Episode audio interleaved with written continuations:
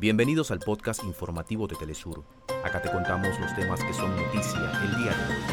Comenzamos. Oriente Medio, en la madrugada de este jueves, las fuerzas de defensa israelí realizaron una incursión de una brigada de reconocimiento militar en el norte de la franja de Gaza.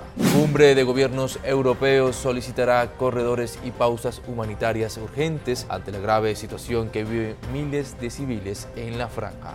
Naciones Unidas señala que no hay ningún lugar seguro en Gaza. La cifra de muertos supera ya las 6.500 víctimas mortales y los 17.400 heridos. Hasta acá nuestros titulares.